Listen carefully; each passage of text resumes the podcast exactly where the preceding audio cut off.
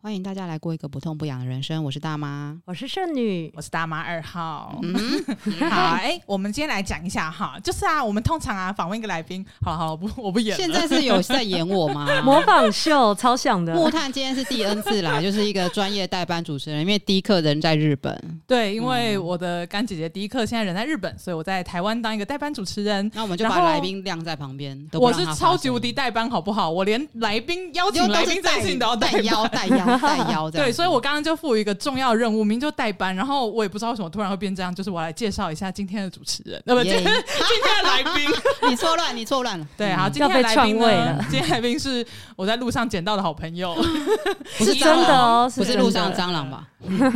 等一下，这个话题我们等一下再讲，我来邀请怡彤，怡彤，Hello，大家好，我是怡彤，耶，那我们先来请怡彤自我介绍一下，嗯。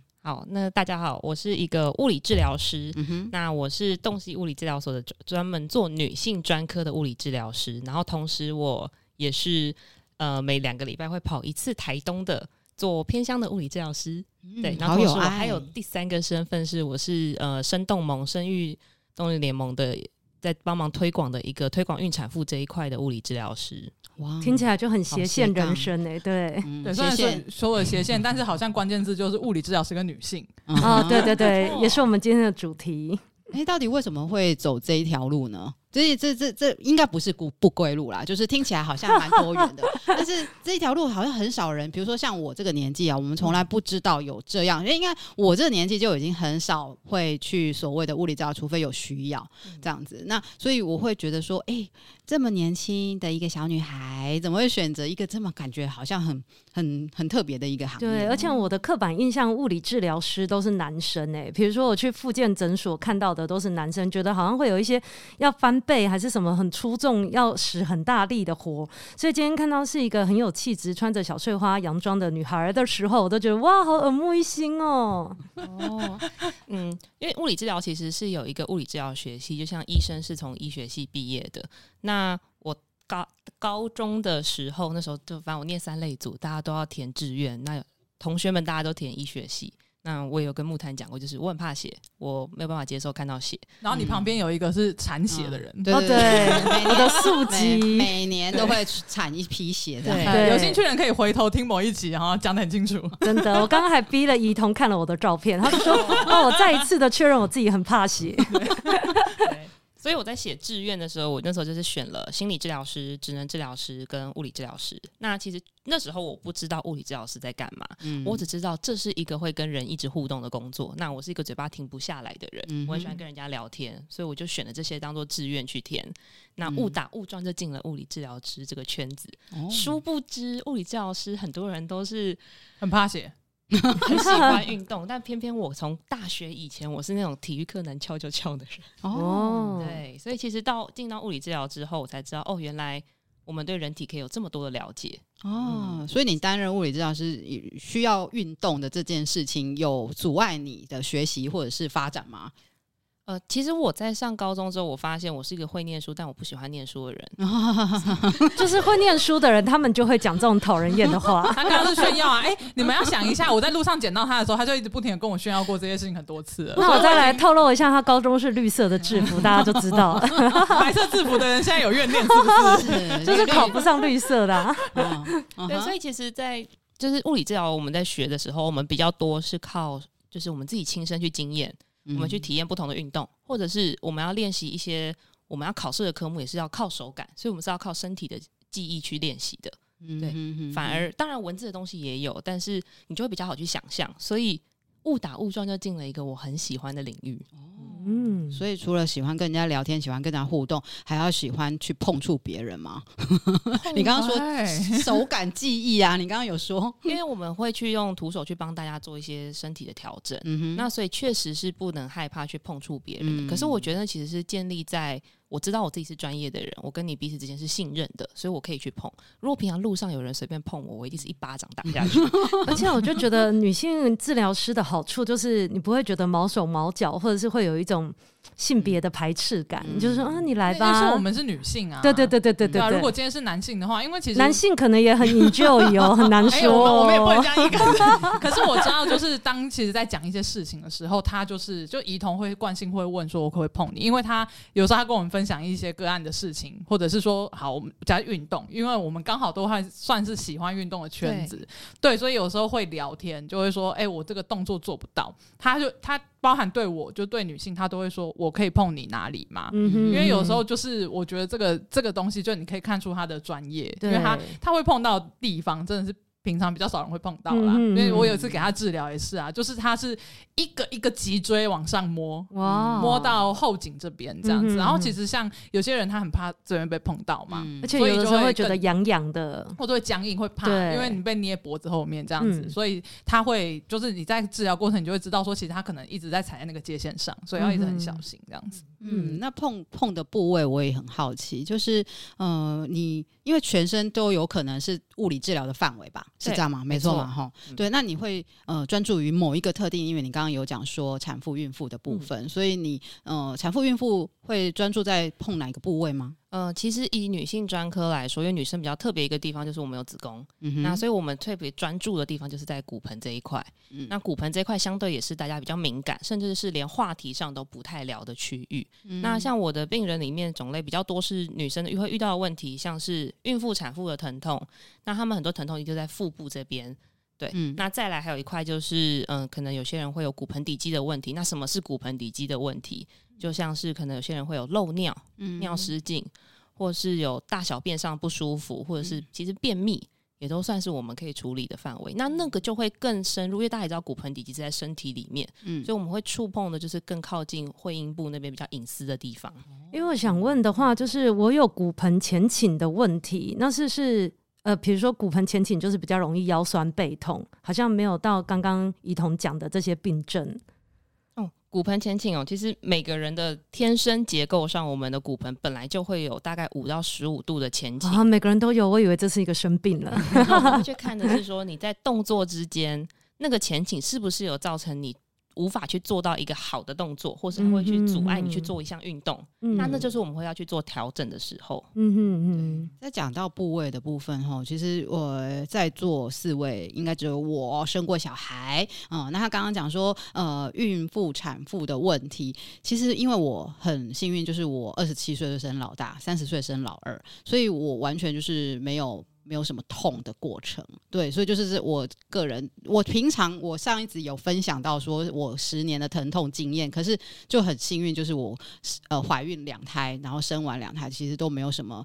太大的疼痛问题，可是你刚刚讲那个尿失禁，我倒是有，就是生完老大的时候，就是他穷一下，就是咳嗽一下就会尿失禁，但是没有到很严重，所以就是顺势来讲说尿失禁到底是，嗯，比如说我我的过程是在我老大生老二中间，我就是一点点而已，所以我也没有去看医生，就是我可能就是忍耐，或者是说反正垫棉垫啊什么的，那。老二之后呢，因为我努力做瑜伽，所以自然就好了。所以如果去看这样子尿失禁，呃，就是的状况，你会怎么帮他？我比较好奇。哦，因为其实尿失禁我们也会分，有些人真的就像可能像你一样，就是运动过后，它自然而然靠着其他肌肉一起带动起来，嗯，那我的骨盆底肌力气就有来了，嗯，那我的尿失禁的状况就会被缓解了，嗯。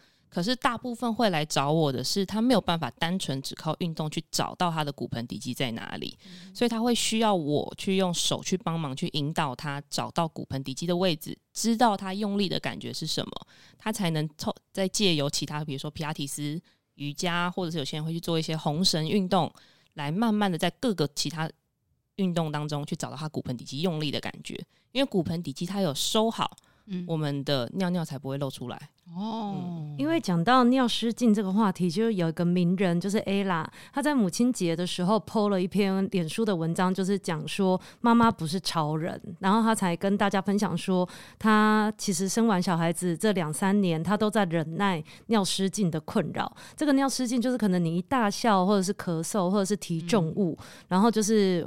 护垫会挡不住，然后可能裤子都湿掉，嗯、会影响生活或者是社交的活动，所以他才呃，就是因为他的情况可能是比较严重，是物理治疗没办法好的，所以他就决定动了这个手术。那他也用自己那个名人的这个方式，就跟大家分享说，女性朋友不要忍耐，因为很多时候我们都会觉得说，哎、就是可能这个是比较难说出口的一个病，然后你可能就觉得，哎、等个两三年看他会不会自己好。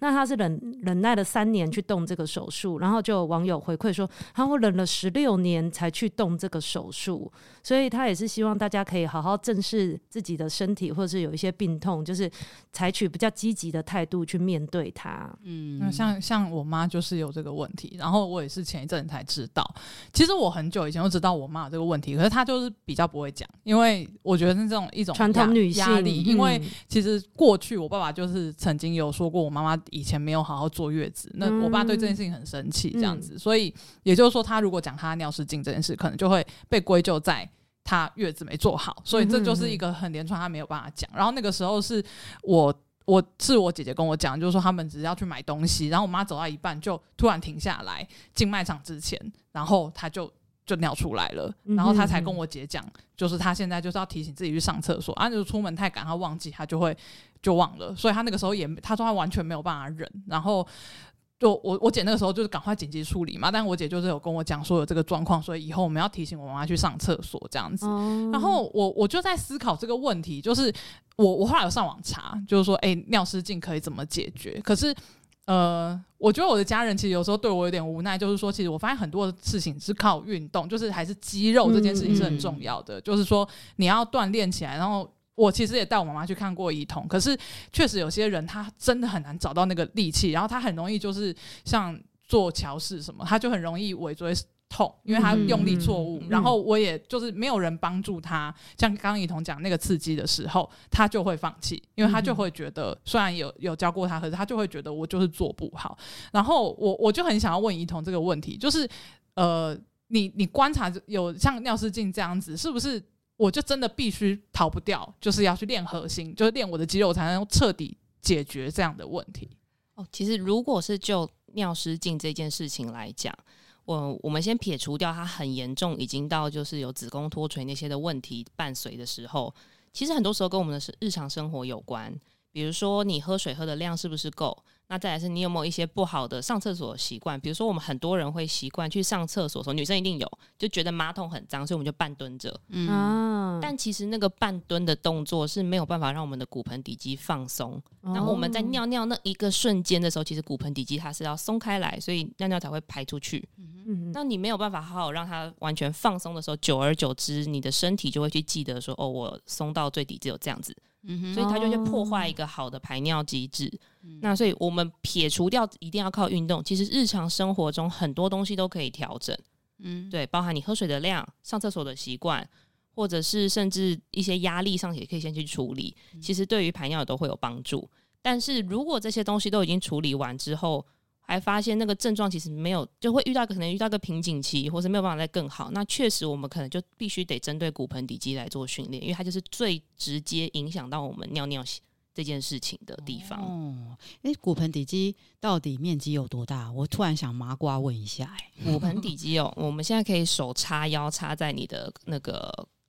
骨盆上，骨盆上，或者就是你的裤子线那边，你会会摸到一块骨头嘛？是，好，那摸到最前面的时候，会有最凸的地方，对，就是骨盆最凸的点，就是有骨盆前倾的感觉。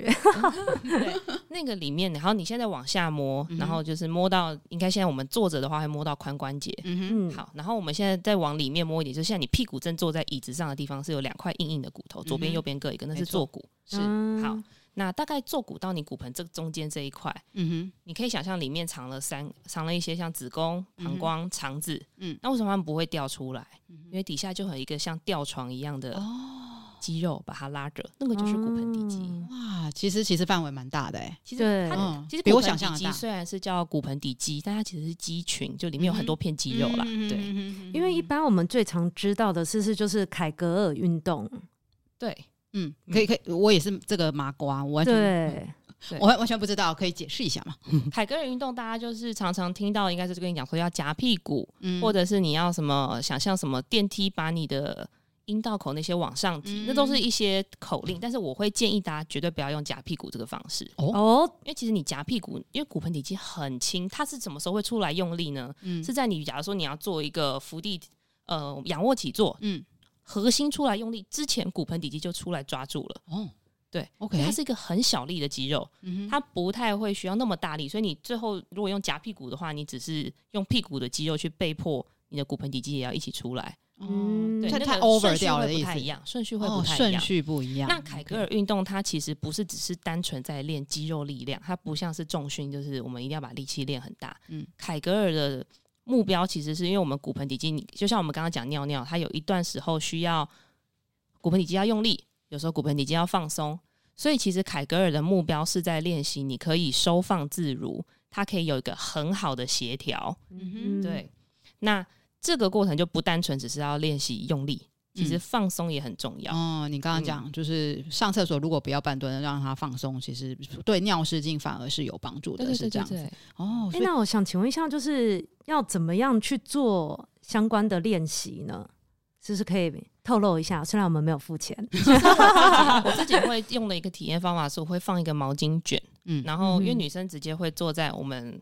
你就把毛巾卷放在你两个屁股中间，嗯、那它刚好就会压到最前面的尿道口、阴道口跟肛门，嗯，那你就会比较好去感受到那三个点的位置，嗯哼，那当然我们就可以再用想象力去想象，OK，我现在呼吸之间我要能够让那个洞洞离开这条毛巾，嗯，或者是再慢慢的贴近这个毛巾，嗯哼，对，那。这样子是一个很好的想象的练习，可是其实确实很多人是很难去感受到的。嗯，不过大部分人我也会说，大部分人其实没有什么骨盆底肌的问题。嗯，所以你可以先从这边开始去试试看。但如果你觉得感受不到，你又很想要去了解的话，其实就是可以找物理治疗师要挂号这样子，训练一下。因为像比如说 尿失禁，就是可以做刚刚那个提起来跟放松的这个练习嘛。嗯嗯，我自己我自己是因为做瑜伽，就是长期一直做瑜伽，所以就真的改善了。所以我自己一一直以来到现在都很相信瑜伽可以改善很多事情啊。所以你会呃，比如说我我如果跟我的医生以前看过一个医生啊，他我跟他说我在做瑜伽，哇，他非常的主张，他说你要做皮拉提斯啊，皮拉提斯才是好的什么什么哇。那你的那个就不同瑜伽的门派，什么阴瑜伽、流瑜伽什么，你有比较建议哪个方向？还是觉得都可以？我还想要分享，就是有一阵子我也很。热衷的是空中瑜伽，嗯、它是吊轴，可以让你就是很轻松的倒立，会有一些辅具。因为就是呃，刚刚讲到内脏下垂或者是子宫下垂，是是用倒立的方式就可以让它回到他该有的位置呢？嗯、我们来问一下专业人士。哦、我先回应一下，倒立不会让他回去哦。对，但是我自己有最近在练空中瑜伽哦，对，可以回应你一下，就是它是一个还蛮好训练肌力的一个运动。哦、对，没错，而且它其实蛮适合初学者，因为它是有一个。辅具的概念，嗯嗯嗯嗯嗯。那除了空中瑜伽呢？我就是不想去空中。其实我觉得就是。每一个每一种运动都有适合，就是自己要去找自己适合的，哦、自己喜欢。我自己不是个柔软度这么高的人，嗯、所以其实我做瑜伽我会很痛苦，我很吃力。嗯、那我可能就会先从皮拉提斯开始，嗯、因为它同时会练到肌力，它同时也会有一些伸展的动作，它有点像是一个缓冲。OK，对，OK。那有些人可能他需要是一些重量来给予回馈，他可能适合去重训。嗯，对，但不代表说他就只能做这一种运动。嗯，对，应该都是凡事都要各搭配一点点，就像均衡饮食的概念。哦，各。各搭配一点就对了。对对对，我我觉得这是要一定要讲一下，因为我现在我我重训的老师是重训的久，嗯、我我其实没有负重，可是我们那个老师有在练皮拉提斯。可以、嗯、听得懂一彤在讲什么，就是因为老师在运动的时候也会说，有些肌肉很难练，他会搓一下，嗯，告诉你说你要，例如说把背夹起来，他会把我背整个抓起来，他就说我这样，他会跟我讲，都会有这样刺激，你就知道你要用哪里的力量这样。可是一定有人他就是疯狂的重训。那你你那种像那种重训受伤，你接到这种 case 很多吗？其实重训受伤的 case 很多，那他们通常会遇到一个问题是，他们的核心可能没有那么，我们不会说有力，是稳定。嗯，就好像盖房子嘛，我们盖房子中间要先盖钢筋，钢筋外面再铺水泥，嗯、那它的水泥可能很厚，可它钢筋很。没有那么完整，没有那么坚固。风吹的时候，就是只是靠水泥在撑着，这就很像重训的人常常会遇到的问题。嗯，对。那这个时候，我就会需要去把它的钢筋去补得更坚固。吃吃要喝牛奶吗？还是吃钙？维骨力？我们就高蛋白这样子，我们会叫做基础的练习，对，稳定训练。皮亚提斯就是一个很好的一个范例，嗯哼，或者是其实我们治疗师也会有一些学派，我们叫什么 DNS 啊，太太复杂了，嗯对，但就是我们会知道有一些手法是可以叫出来你的核心，去帮忙在你的肌肉去做那么大的力气之前去抓住。骨头的，因为我觉得有的时候去看物理治疗师，就是有的时候就比如说跌倒受伤，或者是你可能有一些运动伤害。因为有些人在错误的观念可能会觉得说，哎，我运动就是做越久越好，或者是像我们在练瑜伽的时候，就会觉得说那个拉筋拉扯是越痛越有那个效果。但有的时候就是很难抓住那个尺寸，然后也许你真的运动伤害了，然后你在四十八小时可能还没有办法恢复，那可能就需要。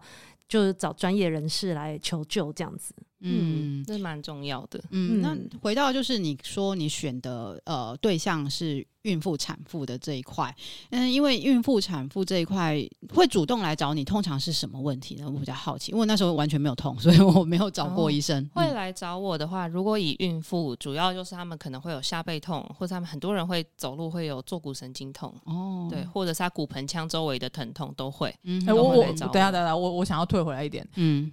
作为一个妈妈，有、嗯、你有你周围有人是痛，然后会去找物理治疗师吗？没有，有没有听过这个选项吗？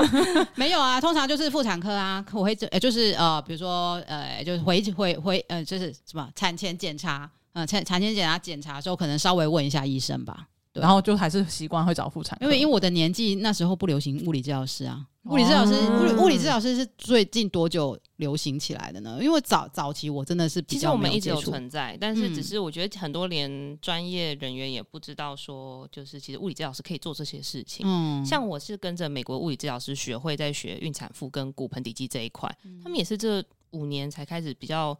注重这一块，只有这五年呢、欸。对对对，对，因为像以前我可能都是落枕会去复健诊所，嗯，因为有的时候就是你不想要一直吃药，因为那个就只是肌肉放松剂，然后就想说去看看物理治疗师，可能会有吊脖子啊，或者是会有很多，啊、对对对对对，嗯，电疗有的时候也是蛮爽的，或者是热 敷，热敷电疗，对对对对对。对，传统的印象感觉是这样，对，所以对我们传统印象都是在复健科诊所看到在帮忙开仪器的。朋友们，嗯，对对对对对，所以你刚刚有讲到，就是说，其实你没有走仪器那一块，你想要走徒手的这一块，那是比比如说你是为什么这样子去选择，还是你觉得说你就是不相信？因为这感觉就是二分二分法的感觉嘛。呃，其实我觉得急性期就是所谓急性期，就是比如说你刚受伤的当下，是很适合去做一些仪器，比如说电疗之类，哦，因为它可以降低你身体的敏感度，然后瞬间帮你做一个止痛，嗯，但它不持久，嗯。最持久还是我们要靠着我们徒手去做一些结构的评估，直接去帮你做肌肉的平平不平衡的处理，然后还有去调整你的动作。那我会去看，都是因为落枕。我那时候落枕真的是。做到一个很买好几千块，你抢到枕 白买了，真的，因为那时候就是我不知道谁互为因果，反正是因为失眠，所以落枕还是落枕导致的失眠，就是你就一直在那个枕头之间游泳，大家都有听过我失眠的那一集，就是枕头海。对，然后为此还买了一个就是七千块的枕头，就是去测量你那个肩膀的高度或什么的之类，但是我就觉得。落枕它就是不是一个病，但是痛起来也是要人命。而且你那时候很挣扎，你不晓得是要让肌肉休息，然后不要去动它好，还是说你要做一些复健的动作，然后嗯很痛很痛，然后但是你就是一直要逼它动。那刚好这今天有专业的，虽然我这个落枕已经远离我了，但是我还是很好奇，因为落枕是不是也算一个文明病呢？落枕落枕其实很复杂，有些人是他的那个我们颈椎有七节，嗯，那如果不小心有。其中的关节不小心卡住了，那其实我们稍微用徒手去帮忙做一些推开，它就其实你头就转得动，转得动你就不会觉得卡住。木炭那时候真的就立立即呃有差有差真的，哦，就是那个时候你就会，因为它是真的是七节一节一节去抓，嗯，哪里的问题，然后他会就是在我我会觉得说当时的。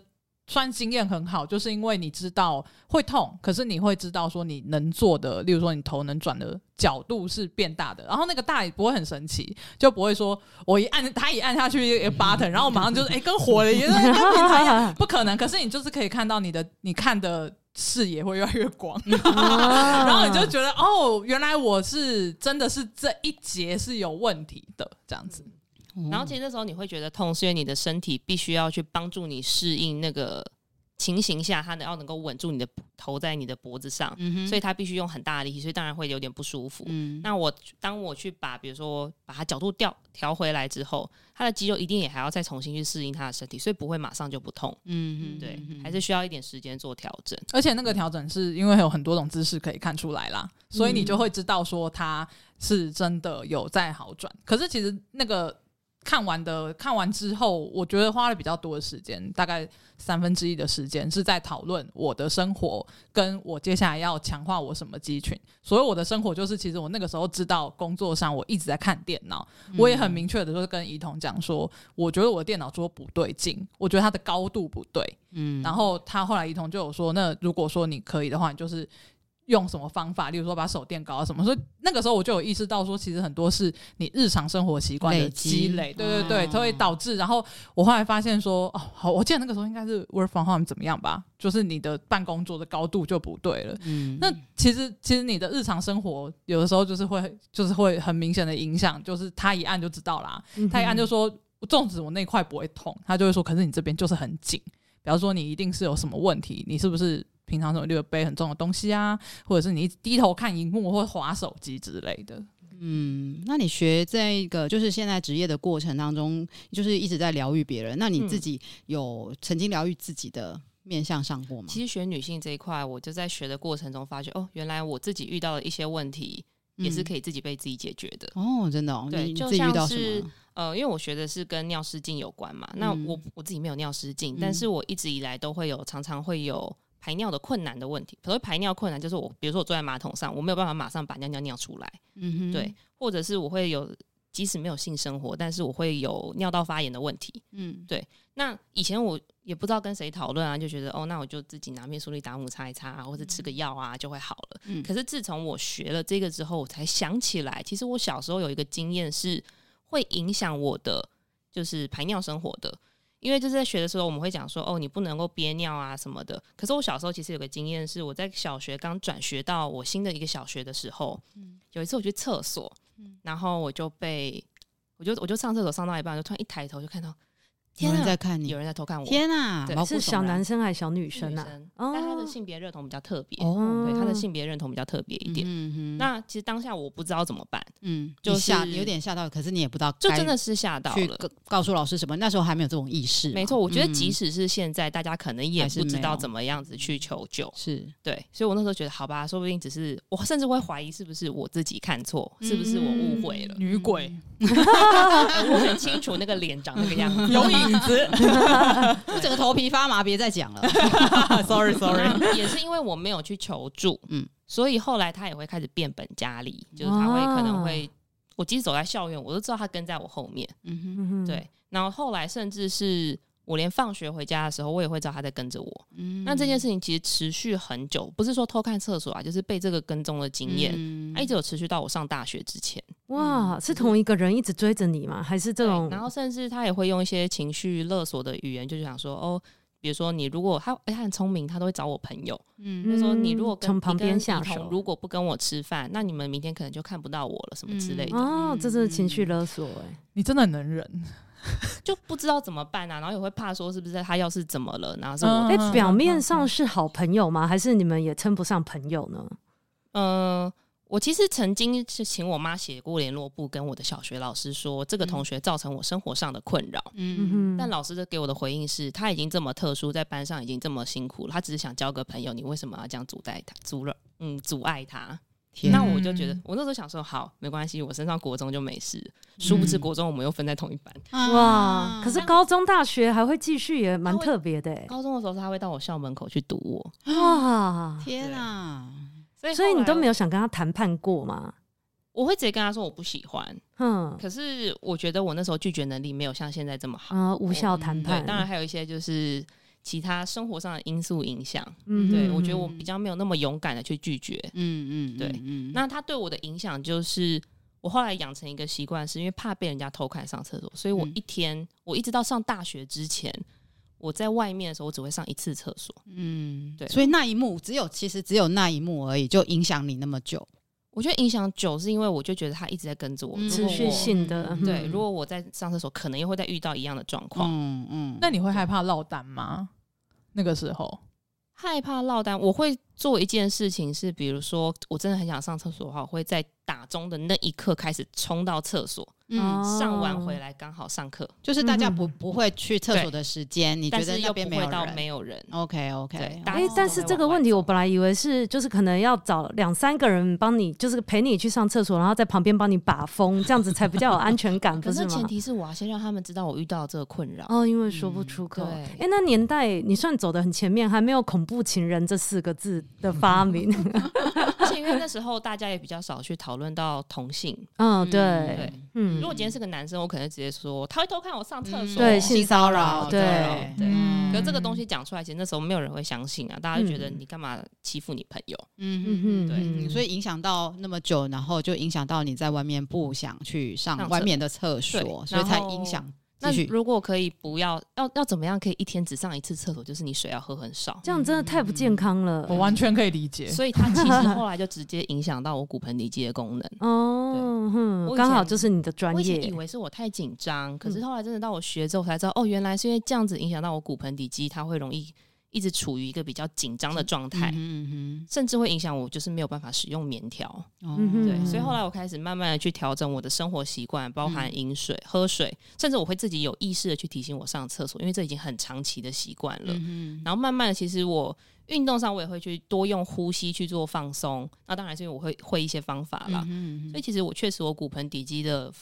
协调性就有在这样子之中变好。其实它真的是会影响到我在运动之间。我在做不同的运动的时候，我后来都发现，哦，原来我一直没有办法让我的表现有突破，是因为我的骨盆底肌太紧绷了，它会去抑制掉我核心出力的方法。哦，OK，我以为我是肚子用力，但其实我是骨盆底肌一直在处于紧绷的状态。哦，对，所以它的施力方法就没有那么好。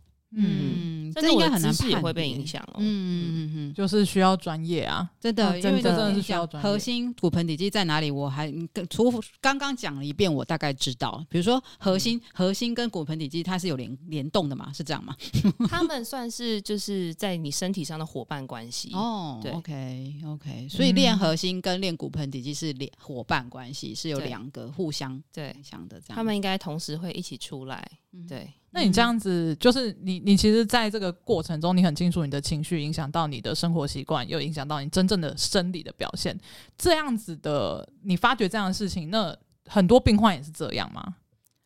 尤其你现在的对象很多是孕妇，我觉得孕妇一定有很多的压抑，纵使是现在这个时代。其实我真的是因为学了这个之后。我就想说，连我都不太敢讨论这件事情了。嗯，那其他人一定更不敢讨论。嗯，所以我开始会主动在，就当我可能在跟我跟这个病人已经有足够的熟识程度之后，我们会聊一些跟呃妇科相关的问题。就是，诶，那你比如说，如果发觉他他的进步已经有限，我就说，那你的排尿，就是我就说我可能要针对你骨盆底肌去询问一些问题，那可能会跟你的生活有关。你愿意跟我来聊的话，我们就聊聊看。嗯，对。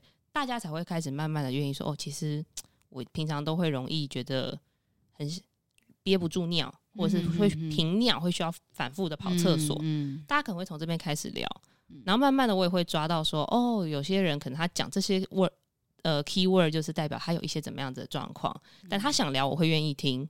对，那我刚因为我是做自费物理治疗所，那我们通常都是一对一做治疗。其实我那个空间就提供了他们一个可以安心跟我讨论这件事情的一个空间。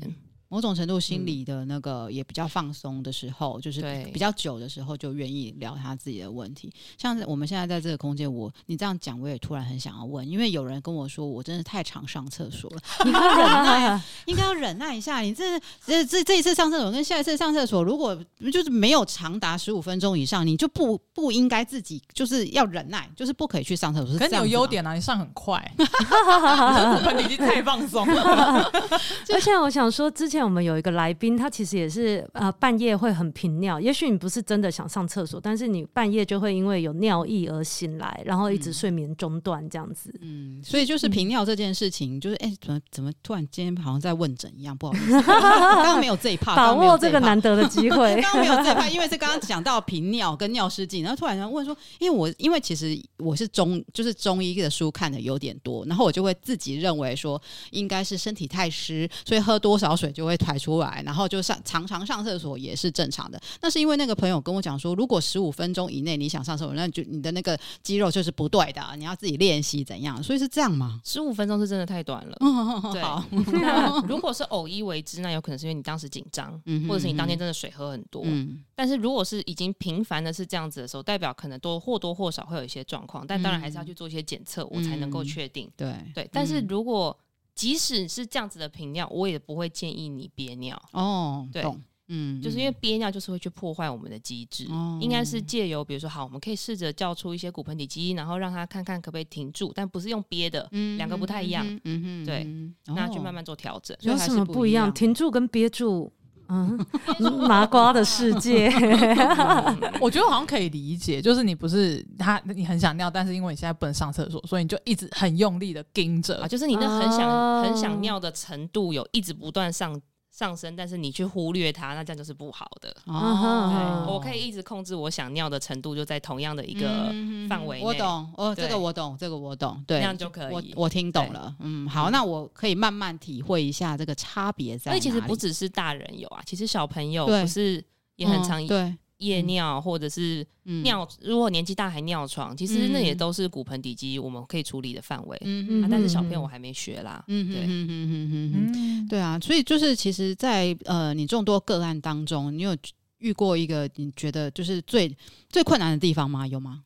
你觉得遇过最困难的地方？嗯，就是你不知道怎么，其实一直帮他，他他都没有办法解决。其实有，因为其实骨盆底肌这件事情。就是我觉得做来做物理治疗啦，你要真的就是治本，就是处理到问题的根本的时候，其实自己需要负责。嗯嗯嗯，不能单纯只靠我们去做徒手的调整，因为骨盆底肌就真的在你身身体深层，刚刚我们大家都感觉过了。嗯嗯。那如果他没有一些，他回家就是不做回家跟莫太妈妈一样。嗯。我觉得妈妈是她做了挫折 哦，对。但有些人是他会抗拒回家也要做。嗯。那我会去了解，如果他是。做了不知道不知道怎么做，嗯、那我们就来这边慢慢练。嗯、但有些人是他回家就不想做，懒惰，但他又期待着他的症状可以变好。嗯啊，这时候对我来讲就是个难题啊！这种人应该算多吧？是，大部分人都觉得我都去看医生了，这个问题要丢给医生，这个不是我自己的问题，吃药就好了。没错，所以我在我的个案来说，我们都会先沟通我们的治疗目标，嗯，要看派回家功课给他，因为说实在真的很会做，真的有一定的价钱啊。对，嗯，是，对，你可以跟我讲你没有时间做，嗯，但你要愿意跟我讨论这件事情。有些人是他不做，可他会跟我说，哦，我每天都有做，可是其实我们看都看得出来，你摸就摸得出来了吧？就大概会知道哪一哪一些是真真假假的程度，所以不用交什么文字作业，来我来摸两下，摸两下就是就就真的知道哦，这么厉害？没有啦，其实是我会直接跟他讲，你都付这个钱了，你不需要骗我啊，就是你没有做你就告诉我，那我们就要找别的你可以处理到你的方你的问题的方法。总之还是要配合医生的治疗，要不然真的光听一听是没有用的。嗯，所以去找你几次，如果他不是一个勤劳的学生，大概也是不会再找你了吧？呃，如果是假如说是做骨盆底肌这一块，嗯，如果他真的是就是自己回家，他感受不到，嗯，因为骨盆底肌很难感受，嗯、那我可能就会询问他，就是需不需要，就我可能会教他自己摸着自己里面骨盆底肌里面，就是从阴道口伸进去摸着，嗯、然后自己去感受那块肌肉出力气。嗯，对，那我可能就会花时间在这一块的沟通上。嗯嗯，对，我觉得这是我遇过最困难。哎，我们今天会变成十八禁吗？就是对，我也想问，其实我自己摸进去，这跟自慰有什么不一样？因为 因为他之前有在研究那个疼痛性爱 哦，对啊，因为我刚刚想说这个，你这个问题一定会关系到你性行为的时候，因为很紧绷嘛，一定会痛。虽然我没有经验，但是我 所以我想说，你那个时候研究。这个这个一定是心理问题吗？哎，不一定啊，那也是可以从骨盆底肌去处理。像国外，呃，因为我们是跟着国外学嘛，嗯、那他们就是大家可能平常大家在做性生活的时候会有玩具、嗯、，OK，那我们治疗的时候就有治疗用的道具，具嗯、对。嗯、那呃，通常大家会遇到问题是没有办法让男生的生殖器放进去，嗯哼，对。那这时候不一定，那我们就可能从那，你可能它的直径比较大，那我们就的道具就会有直径比较小的，嗯哼，慢慢的在。放松你的骨盆底肌下，让不同的直径圆周的道具可以放到你的阴道口，慢慢让你的身体去习惯。嗯，那在这个过程当中，当然可能有时候还会要搭配一些心理师的心理治疗这一块去处理。嗯，对，好专业哦。嗯，我想要推荐一下最近我看的一个影集，叫做《出走布鲁克林》，它是女性影展的 影片。看过，我看过。它里面就是有一段，就是新婚夫妇，然后都没有被教学的很清楚，然后就是一直怪女生。为什么不能这样子？嗯、所以后来那个妈妈还给了他阴道扩张器，然后想说，哈，居然还有这种东西，嗯，感觉是一个酷刑的过程啊，对，听起来是这样子，就是这过程中都没有欢愉的过程，这样、嗯嗯。有一部日剧也是这样的、啊，就是说那个进不来，我忘记全名、嗯、老公的那个进不来，Netflix 上面的，我没有看，但是我知道你有看，所以所以真的也是可以找这样子，就是专女性专科的复健师来处理这，所以这也是儿童的。就是看诊的之一吗？对，嗯、而且不要想象那个道具是像我们去做内诊一样那样冰冷冷的，就是钳子啊、嗯、或者是什么的。嗯、哦，它们颜色都是就是五彩缤纷这样子，紫色，哦、有些还有不同的温度。所以你现在有做这样治疗的呃地方多吗？因为你是专，就是你等于是很明确的就告诉别人你有这样的专业嘛。对，这是我有在做的。嗯、那台我是有跟着另外一个在新竹的治疗师，我们一起要。像我们六月底就要再飞去美国上更进阶的课程，嗯嗯、那我们应该是那个机构里面第一个去上的台湾人。哇！对，但是其实不用到侵入式的去做内诊的话，其实台湾还是有些治疗师可以帮忙借由运动，嗯，去带的。我知道大家其实就是华人，我们还是会很避讳去讨论这件事情，你也会没有办法接受，甚至自己去摸自己。嗯，对。那其实如果可以先从运动开始，初步的去试尝试。那我觉得那也是很好的，嗯，对，只是我们就是很直接的告诉你骨盆底肌就在哪里，还要怎么动，嗯，对。那我觉得这很需要哎，我觉得这很需要哎，我甚至都觉得说我应该介绍我女儿去跟你谈一谈哎，因为我觉得华人社会这真的就是连妇科的疾病都很难讨论了，更何况就是这件事情感觉好像更私密，哎，那那是一种压力呀，因为你很难谈到这个，可是其实问题就就像。孕妇一样，她就是这么痛，嗯、然后她还要生小孩，对，然后她还不能求助。我觉得这就是因为我们之前也有讲过，我就是孕妇还有产就那个医疗纠纷的问题，嗯、那我就觉得孕妇很可怜呐、啊，嗯、为什么她没有办法解决她疼痛这件事？通常他们就会选择剖腹生产啊，因为你就不会有面临这个自然产的疼痛。哎、欸，可是其实自然产理论上是可以不要痛的、啊，嗯、是真的吗？国外其实美国是鼓励不要剪会阴。哦，对对，可是就是这次只打无痛分娩针吗？还是、哦、他们也会鼓励不打无痛？主要是因为现在国呃国外有在，像是、哦、台湾其实有一个温柔生产，他们有在做，嗯，就是但当然医生会比较辛苦啦，嗯，就是陈玉平医师他在做的，嗯哼，对，鼓励大家都是走自然生产。那个自然生产不是只是单纯就是哦我打就是。让宝宝是从阴道出来，嗯，甚至是我们可能花前面会花很多时间去慢慢让你的身体过在。宝宝要出来前，骨盆底肌是放松的。嗯哼，那其实他在放松的时候，你的宝宝会自己做出一个旋转。哦，那他出来的时候就不会有撑破你的会阴那么痛的。嗯哼，我很难想象不剪会阴怎么生得出来。哎，但是如果他真的宝宝真的出来的时候，这个还是一个必须要做的手段。哦，对，但是妇产科医生更专业。对，只是我有去了解这一块而已。嗯，我觉得真的很需要，因为本人第一胎是痛了十六个小时。哇，所以我如果说我的体质是遗传给我。女儿的话，我就觉得说，嗯，这个真的是很需要，所以，所以不是说哦，每个人就很认命这样子，因为我觉得，嗯，我现在才知道这件事，就是说才知道说原来可以不要那么痛的生产的过程，真的，我也都不知道哎，大部分都无痛吧？是啊，但其实大家可能会想象说，生产就只有一个姿势，就在产台上，但其实大家有听过水中生产，对，甚至我们在国外学的时候，他会告诉我们，你可以蹲着生，站着生，你要跪着生。嗯，对，然后你希望那个当下环境里有谁帮忙，都是应该你可以自己做决定的。嗯嗯嗯，台湾就比较传统啦，就是直接送医院嘛，对不对？然后我就在我就在待待就是待产的外面，在那边嘶吼嘶吼，就是超级无敌痛的，然后也不会有人帮你，真的，因为老公也没办法帮你。对，所以就是我现在原来哦，所以如果听众是身边是有孕妇的话，真的可以学学看，嘿，真的就是看去找一个专业的女性专科的那个物理治疗师来询问一下怎么样做做的过程。通常会讲这句话，就是觉得自己真的老了，就是原来时代已经这么进步了，真的，真的，我都不知道哎、欸。对，嗯、没错、啊，就像我们大家在谈，其实国外现在也会希望女性也是可以有坐月子的时间。哦，对，只是我们传统上我们想象的坐月子，嗯，是就是躺在那边休息，嗯，然后吃不能洗头，不能吹风。之类的，嗯，对。但其实那一段时间是女生身体恢复的一个很重要的黄金期，嗯，如果她之后想回去，比如说做一些运动，或是跑步之类的，她应该把握那一段时时间，在月子中心的时候，借由专业人员去教她做正确的用力方法，嗯，那样子才是一个。最好的坐月子的一个呃方法。哦，对，而且我想要分享我的瑜伽老师，他就是一个就是很瘦，然后瘦高、四肢非常修长的老师这样。然后她怀孕到八个月的时候，她其实怀孕七个月，我都不晓得她怀孕呢、欸，因为她藏肚子藏得很好。然后她本身就是一直教我们，教到她要生产前的两个礼拜，她才说哦，真的不好意思，我要去生小孩了，所以我会找代班老师这样子。然后当老师做完月子回来了以后啊，她小腹之平坦呢、欸，然后我想说天哪，生完小孩子不是就是你可能。还没有办法恢复的那么好，但是因为那个老师他本身是瑜伽老师，所以他就是在生产前他都还是一直有做瑜伽。那他的月子中心也是有瑜伽教室，然后所以他一生完小孩以后，他就知道怎么样让自己的，比如说骨骼或者是肌肉归位。或不过，因为其实很多人会在意的是生产完之后的体态嘛。嗯，我知道大家不知道大家之前有没有看过 Janet，她有分享，就是她不是产后有腹直肌分离的问题。嗯，那其实。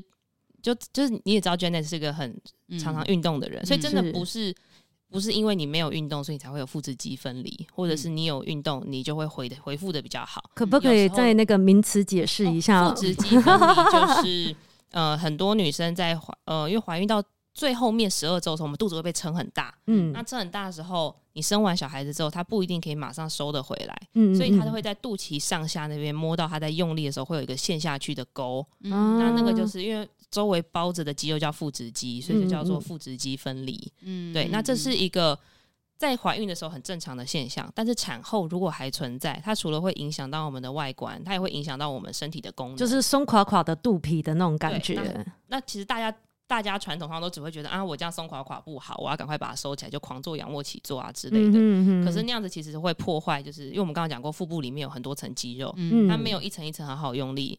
那其实影响就是你以后会容易下背痛，甚至你会影响骨盆底肌用力的方法，就会容易有量失禁之类的问题。哎、嗯，传、嗯欸、统上来讲是就是会靠那个月婆来绑那个束缚带，然后可以把你的内脏再归位这样子。所以有没有厉害的月婆帮你绑在正确的位置？比如说那个松紧度，好像就是我那时候也是听说这样子蛮重要的。它其实就是一个被动的支持，其实效果有限。嗯，那为什么会有效？是因为确实腹直肌分离，有一些人他会自然而然，他就慢慢的随着时间就收起来。嗯，但也是会有大概百分之三十的人。呃，研究是这样讲，它的数字就是百分之三十的人，他是不会自己收钱，然后他是会造成后面的影响的。嗯哼，那这时候其实就是会需要观察自己的身体，然后去找专业人员来协助。嗯，我本人是没这个问题啊。你真的也很 lucky，不是因为我很早生小孩，我就还是要再强调一下，如果想生小孩，早点生，真的恢复的很比较快。不过其实也很多人，我们后来也发现蛮多。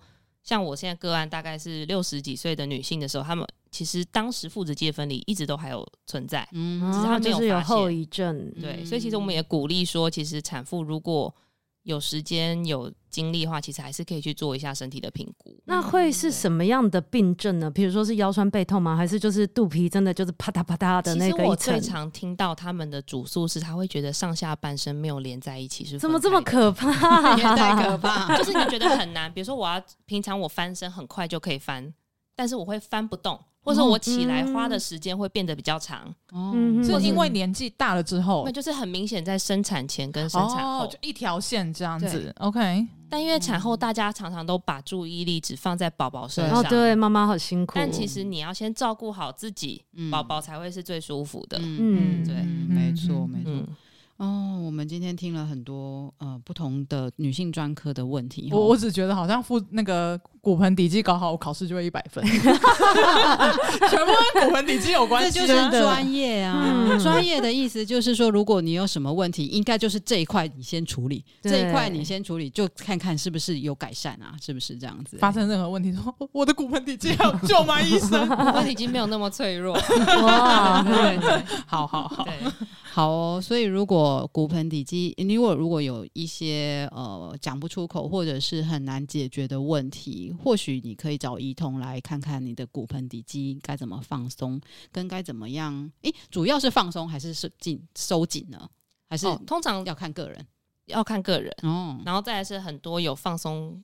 问题的人其实他们通常是共办的啦，因为我们一直强调说他不是有力或可以放松就好，是他协调性，他要可以能收能放的 timing 要很好。嗯哼哼哼哼。而且我是好奇说什么样的病可以找医童？比如说像我朋友很常尿道发炎，这个也可以找复健师吗？通常我会建议还是要先去找泌尿科或是妇科，嗯、一定要先去这边做处理。那、嗯、如果他有提到关键是说，哎、欸，你可能要练一下骨盆底肌。那也许再找到我们，嗯哼，对、哦，所以还是有一个前后先后的建议这样子。对对对对对，嗯。如果突然去找你，你也不知道他到底什么问题。因为其实来找我们还是需要携带医生的一些诊断证明书。哦，哦，原来如此。对，OK，好哦。今天谢谢怡彤了，来跟我们大家分享你的那个学习过程，还有你哎，再来要去日呃，要要再来要去美国，去美国学的东西好像还蛮。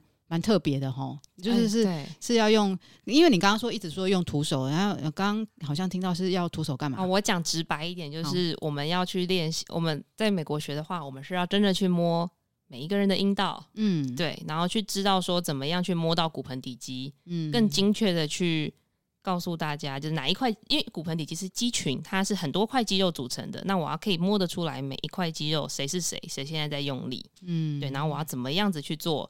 一些诱发，那我脑海中的画面会不会要把整只手指头、整只手都塞进去的那种感觉呢？不会不会，其实他我会很强调，为什么我们要练习，是因为大家都觉得一些内诊其实是很痛的，嗯，那其实我们就是要练习，让你几乎没有感受。嗯，我觉得很难想象哎，怎么可能？连塞棉条有的时候都觉得好痛啊！所以就是要去练习的部分了，专业人士的部分了。有问题就要找专业，没错。嗯，好，谢谢怡彤今天的来分享，谢谢，谢谢，拜拜。